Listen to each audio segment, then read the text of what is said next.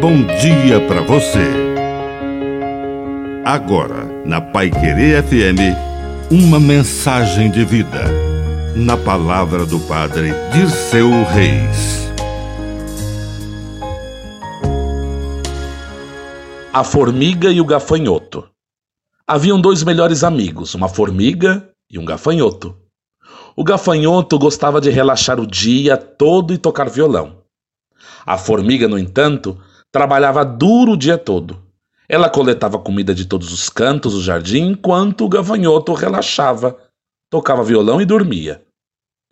O gafanhoto disse à formiga para fazer uma pausa todos os dias. Mas a formiga se recusava e continuava a trabalhar. Logo chegou o inverno. Os dias e as noites ficaram frios e muitas poucas criaturas saíram. O gafanhoto não conseguia encontrar comida e estava com fome o tempo todo.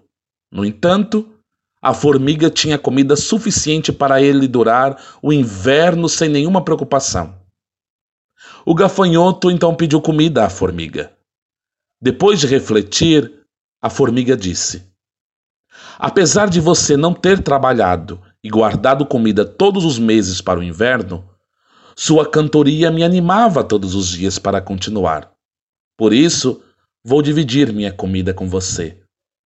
O gafanhoto e a formiga passaram o inverno aquecidos na casa da formiga e perceberam que cada um tem um talento e que juntos todos se completam.